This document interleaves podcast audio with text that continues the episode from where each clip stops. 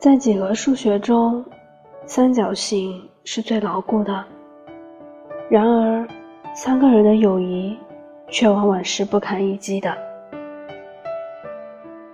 读大学的时候，每个宿舍有四张床位，因为我们班有十九个女生，所以有一个女生宿舍只有三个人。很不幸，那就是我所在的宿舍。刚开始的时候，我们一起上课，一起吃饭，一起去上晚自习，总是很合拍。大家都觉得相见恨晚，可时间久了，问题就慢慢变多了。我渐渐地发现，他们俩更为要好。有时候我蹲下系个鞋带，他们就已经走远了。他们有更多的相同点。同样喜欢吃甜食，同样喜欢哈利波特，同样不喜欢运动，同样不喜欢和不熟的人搭话。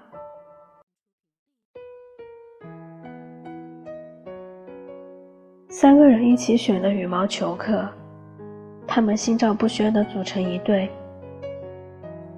三个人一起去上课，某排只剩两个座位的时候，永远是我坐在后面一排。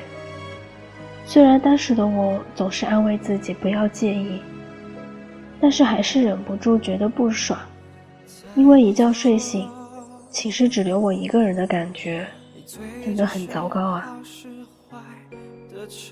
也想过好好沟通，也想过努力解决，但还是发现三个人的友谊太过拥挤了。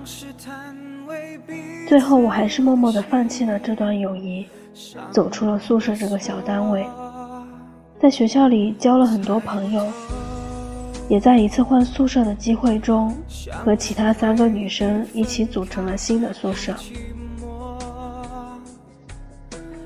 就像小虎队里的陈志朋，《甄嬛传》里的安陵容，以及三个人的友谊，无论刚开始多么和谐。最后，总会有一个人被忽视，被边缘。不知道屏幕前的你们有没有经历过这种三个人的友谊？当初有没有因为被落单而痛苦抱怨？其实，离开那段关系后，你就会发现，世界那么大。尴尬的想要融入一段关系里，还不如一个人好好生活，或者去发展新的朋友。你完全没必要因为被忽视而失落，没有他们的生活也可以很精彩。相处会比分开还寂寞，两个人都。只是得过且过，无法感受每次触摸是真的，是热的。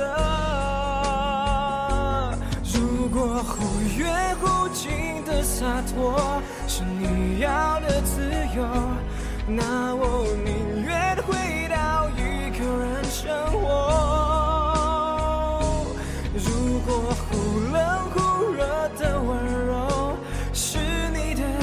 口那我宁愿对你从没认真过。如果忽远忽近的洒脱是你要的自由，那我宁愿回